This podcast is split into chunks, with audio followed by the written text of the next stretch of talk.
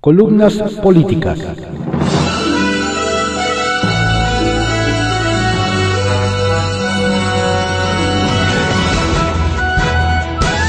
Continuamos con la audiosíntesis informativa de Adrián Ojeda Román, correspondiente a hoy martes 19 de enero de 2021.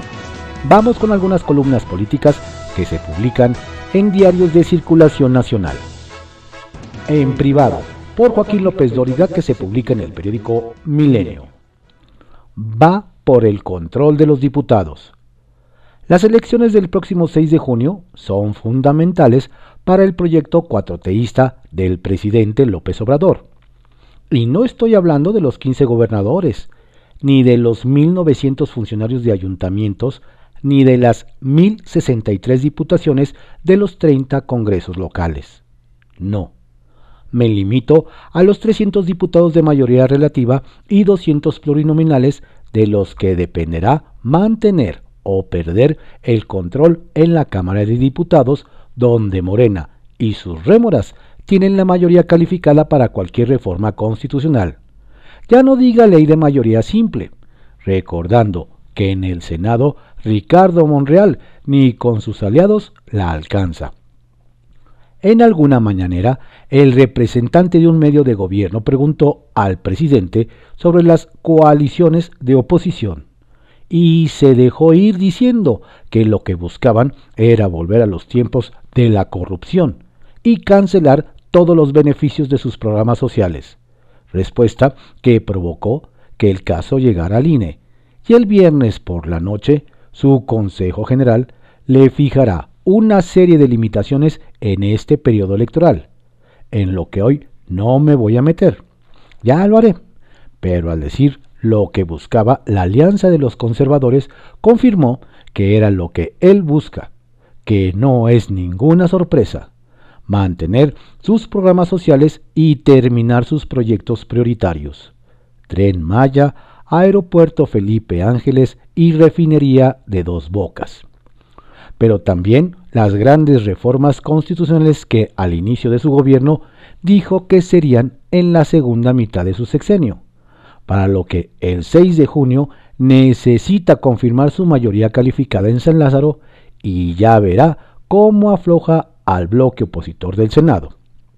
Por eso, lo que más le interesa de las elecciones del 6 de junio es la mayoría en la Cámara de Diputados, pues es con la que opera un jefe de gobierno. No tenerla lo llevaría a hacerlo por decreto. Retales 1. Salud. Las razones personales que adujo Miriam Veraz Godoy para renunciar como encargada del Plan Nacional de Vacunación contra el COVID-19 y de las que ayer el presidente dijo no estar enterado, fueron por un tema de salud. Y como se manejaron diferencias con esa campaña, salió a negarlo. 2. Imposible. El gobierno solo puede, debe, hacer, debe haber sido por el presidente, autorizó que el general Luis Crescencio Sandoval, titular de la Sedena, comparezca mañana ante el GIEI, el grupo interdisciplinario de expertos independientes por la presunta participación del ejército mexicano en la desaparición de los 43 normalistas de Ayotzinapa, en Iguala el 26 de septiembre de 2014. Misión imposible. Y 3. Vacunas.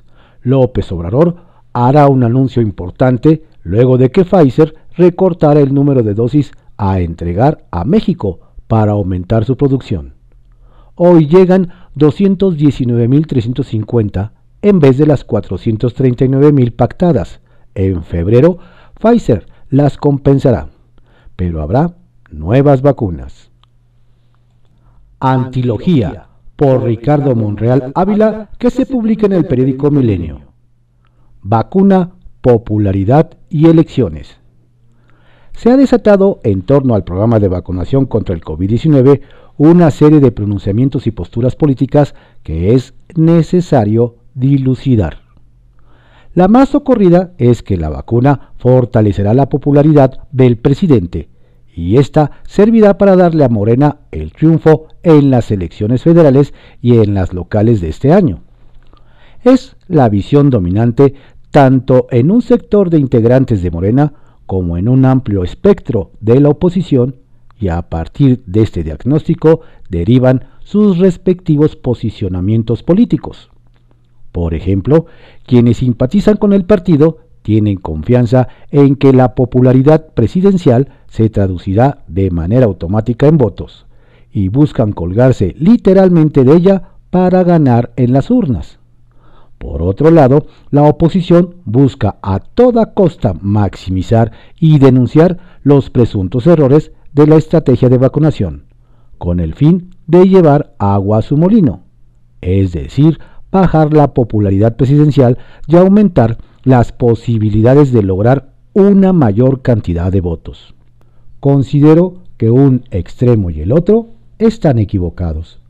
Es decir, ni la vacuna dará en automático más votos y posiciones a Morena, ni el tema de un presunto mal manejo de la pandemia y de la vacuna impactarán de manera determinada la popularidad presidencial. Para que la alta aceptación ciudadana del presidente AMLO, quien está entre los tres mandatarios mejor evaluados por sus connacionales, se traduzca en votos, Morena debe trabajar muy duro hacia adentro y hacia afuera de la organización. Hacia adentro debe cuidar pulcramente la selección de sus candidatas y candidatos, desarrollar organicidad, estructura y organización, y ante todo salvaguardar la unidad política del movimiento.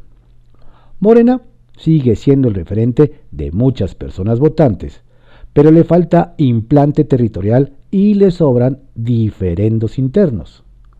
Hacia afuera debe sumar al nuevo electorado, jóvenes y mujeres independientes, y a la ciudadanía con causas sociales propias de los tiempos contemporáneos, feministas, ambientalistas, nuevo sindicalismo, movimientos de reivindicación popular, etc. La vacuna podrá ayudar a consolidar el prestigio del presidente AMLO, pero no necesariamente beneficiar al crecimiento de Morena. Sobre todo si observamos que desde el inicio de la pandemia, en marzo del año pasado, la popularidad del presidente va por un lado y la de Morena por otro. Por su parte, el bloque opositor considera haber encontrado en la presunta mala gestión de la pandemia y de la vacuna la oportunidad para ganar votos. Si tal es su principal estrategia, parece pender de una jeringa de 5 mililitros. La alta aceptación del presidente no depende tanto del manejo de la crisis sanitaria y económica, sino del blindaje social y de sus atributos personales honesto, trabajador y cercano a la gente, que ya están enraizados en el imaginario colectivo. En síntesis, la vinculación entre popularidad presidencial, vacuna y elecciones tienen más matices y aristas que la observación a primera vista. Arsenal, por Francisco Garfias, que se publica en el periódico Excelsior. Otra mala noticia. Fue una mañanera para el desaliento.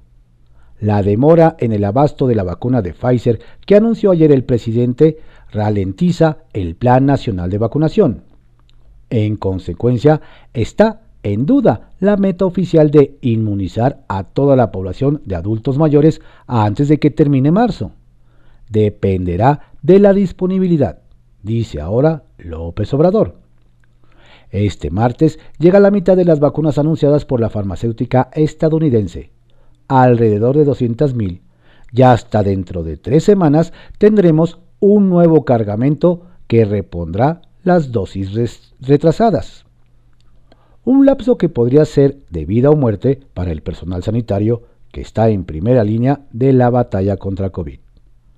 Lo que necesitamos es puntualidad, coherencia, no que disminuya, sino que se vaya ampliando día con día, nos dijo el, doctor Samuel Ponce de León, coordinador de la Comisión de Respuesta al COVID de la UNAM. La consecuencia de la suspensión obligada del programa de vacunación es que se retrasa todo el esquema. Se retarda más la vacunación a una población que de urgencia requiere su dosis. El doctor, el doctor Ponce de León hace cálculos y llega a un número. Si tomamos como base 500.000 dosis por semana y el retraso se extiende a cuatro semanas, estaríamos hablando de un millón de vacunas que se aplicaría más tarde. El también coordinador del Programa Universitario de Investigación en Salud no quiso entrar en especulaciones sobre el costo de este retraso ni la participación de los servidores de la nación en las brigadas de vacunación. Sugirió, eso sí, utilizar estas tres o cuatro semanas para que optimizar el sistema de distribución de vacunas, que no esté suministrado por un solo proveedor, dijo. En la mañanera, el presidente declaró que Pfizer redujo la entrega de la vacuna en todo el mundo porque la ONU ha pedido que se entreguen vacunas a países que tienen más dificultad. Por eso Pfizer está reduciendo la entrega, dijo. Fuentes de la farmacéutica nos aseguran, sin embargo, que la baja en el abastecimiento de las dosis a nivel mundial nada tiene que ver con los países pobres ni con la ONU. Pfizer va a ampliar la planta de vacunas en Bélgica. Eso implica para la producción. Viene un retraso para todos los países, incluido México, nos dicen. ¿Cuál es el tema? El compromiso del contrato con México se va a cumplir. Los tiempos de entrega son los que cambiaron. Digamos que al cierre del primer trimestre sí se van a entregar las dosis pactadas, aseguran y más. Son tres semanas en las que se deja de entregar vacunas. Y después llegará el doble o el triple para cumplir con el compromiso. Eso son los datos duros. De lo que no tienen ni idea, y es donde salió la versión de que México aceptó la reducción de la entrega de las vacunas Pfizer para que los países pobres tengan acceso a ellas. No se trata de eso, es un tema de que necesitan para la planta para meter más infraestructura, aseveraron. Sobre la reacción del gobierno federal ante el anunciado retraso, nos dicen que el secretario de Hacienda, Arturo Herrera, ha sido coherente y lo ha tomado bien. En la parte de salud tampoco hay reacción negativa. Imaginábamos algo más fuerte. Ha habido comprensión, puntualizan. Ricardo Anaya es el primero que se anota en la lista de los presidenciales para 2024. Lo hizo con más de tres años de anticipación. El anuncio lo hizo el ex candidato presidencial del PAN en un video que subió a redes sociales para revelar también que no aceptó la candidatura a diputado federal plurinominal que le ofreció el Comité Ejecutivo Nacional del PAN. Quiero concentrarme desde ahora en el 2024. Dedicarme de tiempo completo en volver a recorrer todo nuestro país. No estar en una tribuna o en una oficina, sino en la calle con la gente. En una primera etapa, el panista va a visitar mil municipios sin descuidar las recomendaciones sanitarias de sana distancia, áreas ventiladas y cubrebocas donde sea necesario.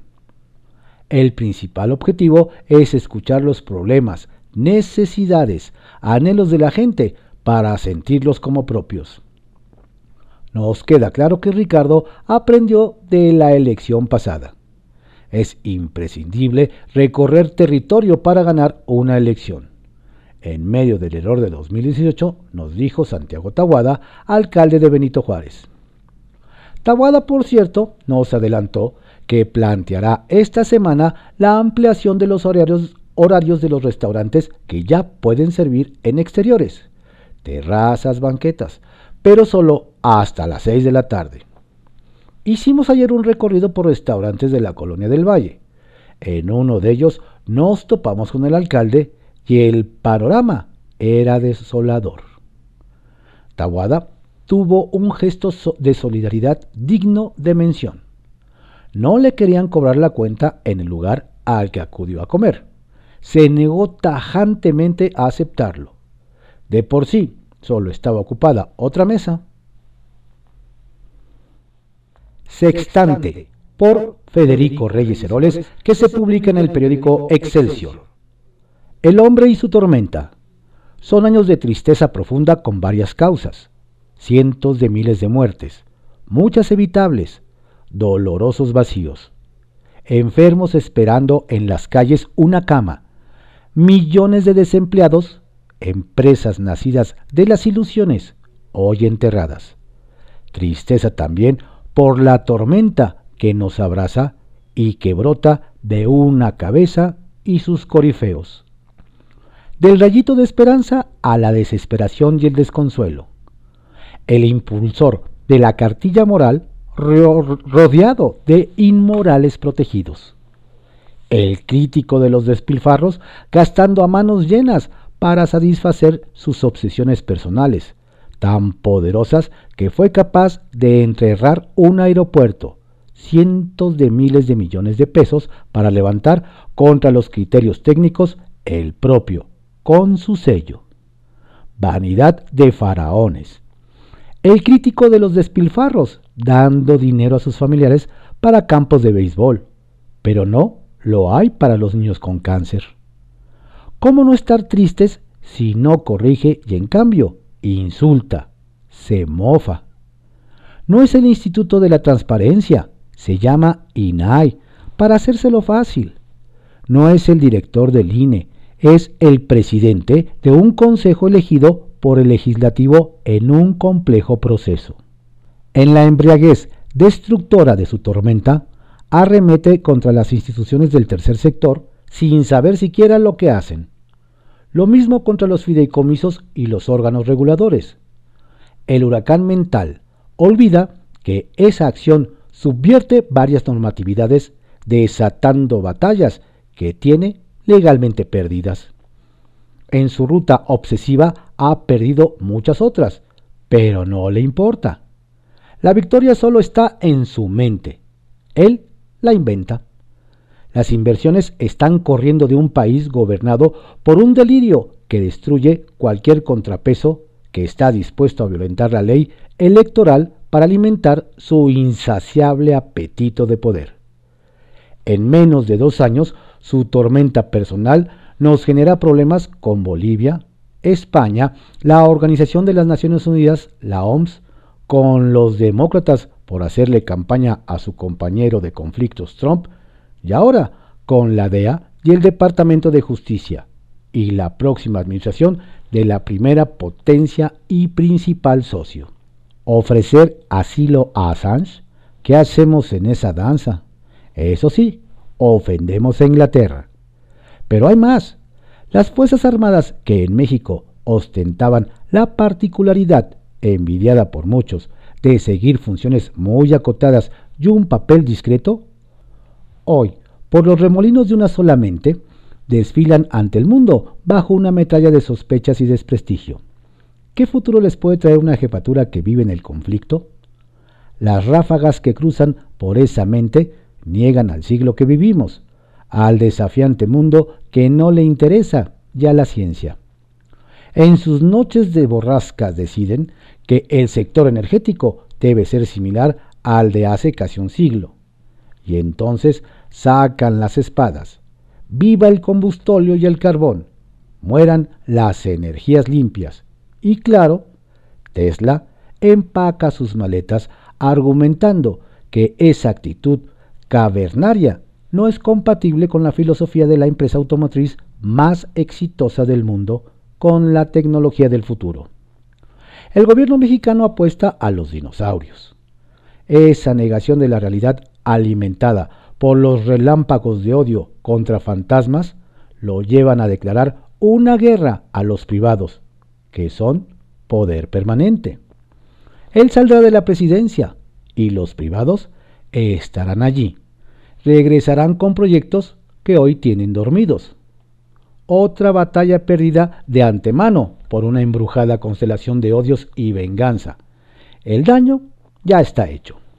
¿Y qué decir del manejo de la pandemia? Ya es parte de su historia. Negación, ridícula perversión, machismo sanitario no al cubrebocas, muchas mentiras y soberbia.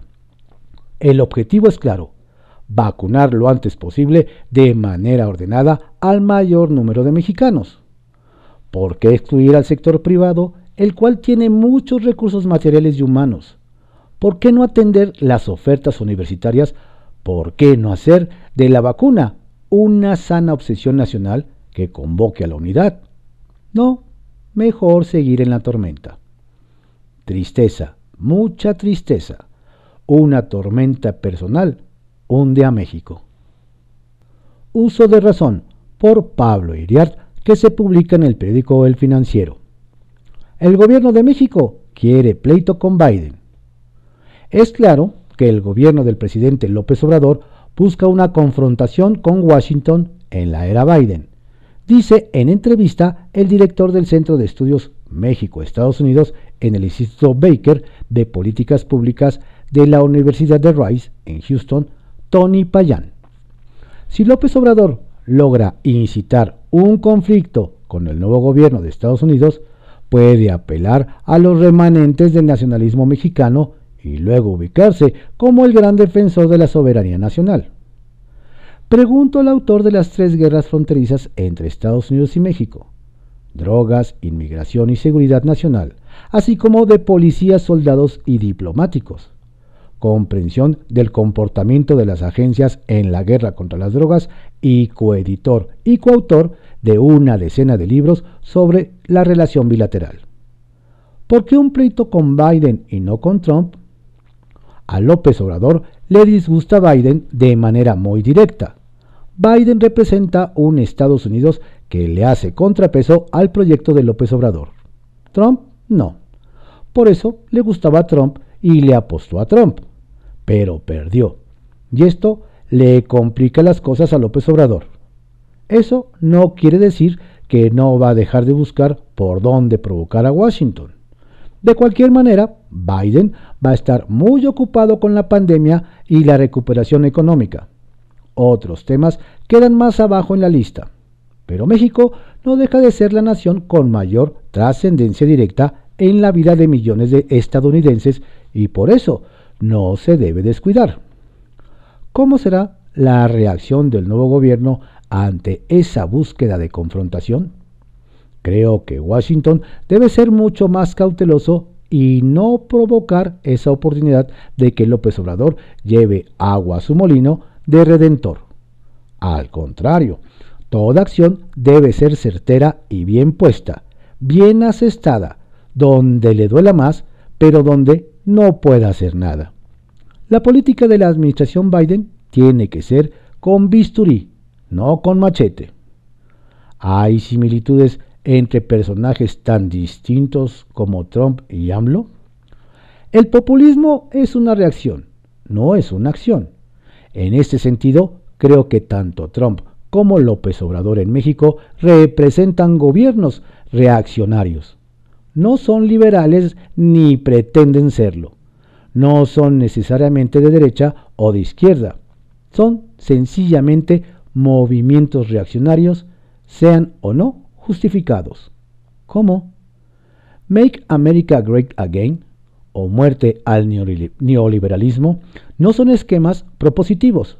Al contrario, se definen en contra de algo, de una realidad, de una clase, de un grupo, de una manera de hacer las cosas, de una visión, etc pero raramente podrán construir algo. No se puede construir algo sobre lo que es negativo, lo que está abajo del cero, por así decirlo, porque es un número negativo.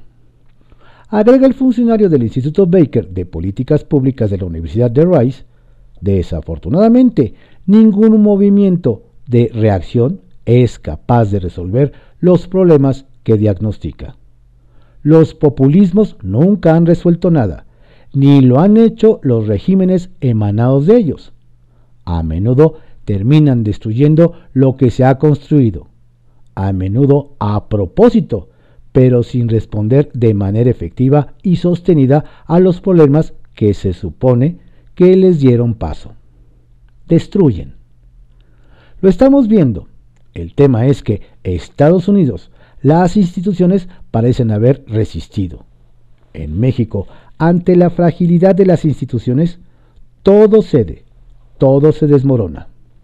Hay esfuerzos buenos e importantes, claro, de resistencia, pero no son suficientes. La corrección tendrá que venir de la sociedad misma, en forma de movilizaciones, coaliciones, elecciones, etc. ¿Hay manera de corregir o no? El populismo como método de diagnóstico es relativamente bueno, un terreno fértil, fértil, al populismo de cualquier matiz. Nos indica que algo no está bien y las correcciones no llegan si no vienen acompañadas de una mea culpa de las élites anteriores, ni mucho menos si los grandes errores, pecados del pasado no han sido corregidos y si los daños causados por el populismo no han sido lo suficientemente graves. Aquí toman el Capitolio. En México atentan contra la autonomía de las instituciones. ¿No hay salida entonces? Los elementos empíricos que mencionas, el asalto a los órganos autónomos, las peleas político-diplomáticas, la polarización de la sociedad, el asalto al Congreso en Washington, etc., son manifestaciones materiales de fuerzas que tienen que resolver con el tiempo. Todos los movimientos requieren tiempo para hacerse y para deshacerse. Y me temo que el populismo es así. Eso no quiere decir que el discurso opositor y la crítica no sea valiosa. Claro que lo es. Es importante que la sociedad escuche voces alternas y vea posturas alternativas. Eso funciona como una especie de freno a las andanadas del populismo o autoritarismo. De vuelta al tema del futuro inmediato de las relaciones entre México y Estados Unidos, el doctor Payan tiene una duda, una inquietud. Me pregunto de dónde saca López Obrador su imaginario de los Estados Unidos. No creo que lo entienda. No creo que sepa cómo funciona. No creo que tenga idea de la complejidad de la sociedad estadounidense. Yo quiero suponer que lo que piensa está informado por gente como John Ackerman, esa figura rara que es gringo pero que muestra un desprecio por los Estados Unidos. Supongo que alguien así le mete ideas a López Obrador, aunque no lo sé. Sería muy bueno ver quién lo asesora en su relación con Estados Unidos. En el terreno diplomático, ¿qué se espera? Ya veremos a quién asigna Biden en la embajada. Eso nos va a decir mucho. Yo creo que va a ser alguien de carrera que funcionan mucho más sigilosamente.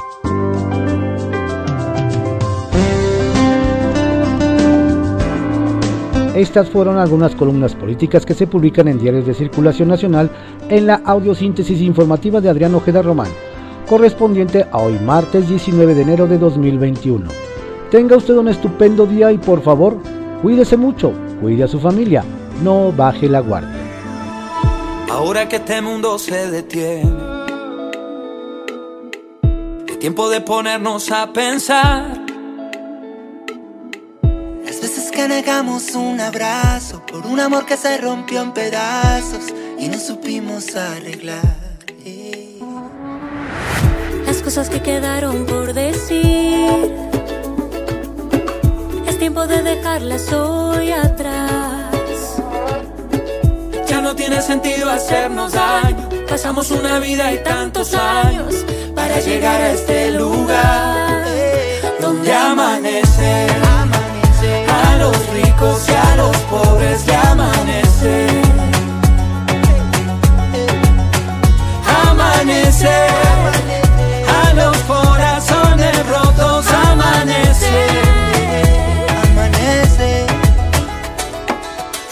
la noche más oscura sale el sol pinta el cielo de color como un amor que se nos hace gigante.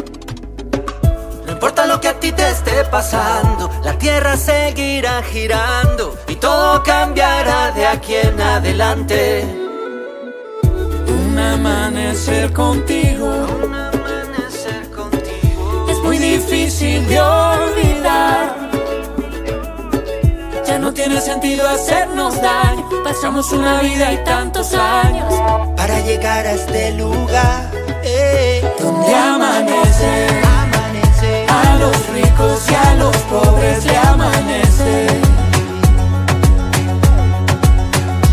Amanece. A los corazones rotos amanece. Amanece. Para los que están perdidos amanece.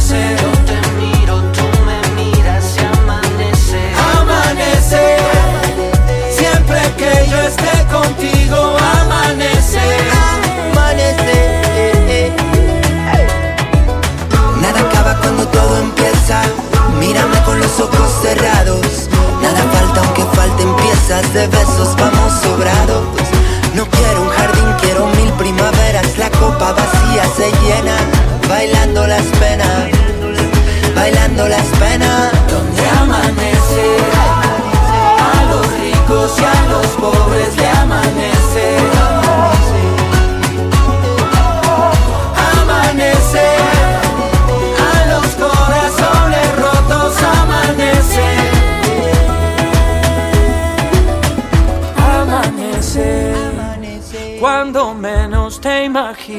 amanece. Amanece. Aunque te sientas perdido. Amanece.